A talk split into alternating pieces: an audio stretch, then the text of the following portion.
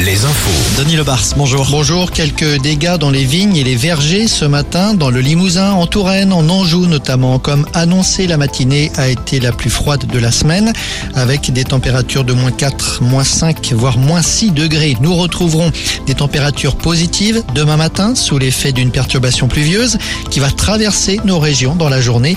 La pluie est de retour depuis aujourd'hui sur une moitié ouest de la Bretagne. On s'y attendait, la réunion de ce matin entre Elisabeth Borne et les syndicats à Matignon s'est soldée par un échec. Chacun campe sur ses positions. Les syndicats qui ont quitté la table après une heure de discussion appellent à la mobilisation pour demain.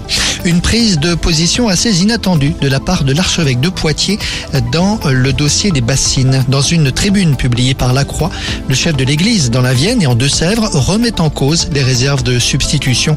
Il prône une transition de l'agriculture.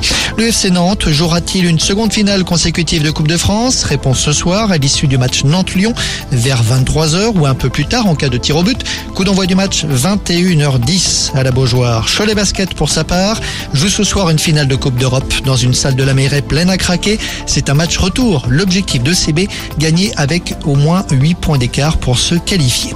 Et puis le cyclisme, c'est un Norvégien qui s'est imposé dans la deuxième étape du Pays de la Loire Tour cet après-midi en Anjou, au Lyon d'Angers.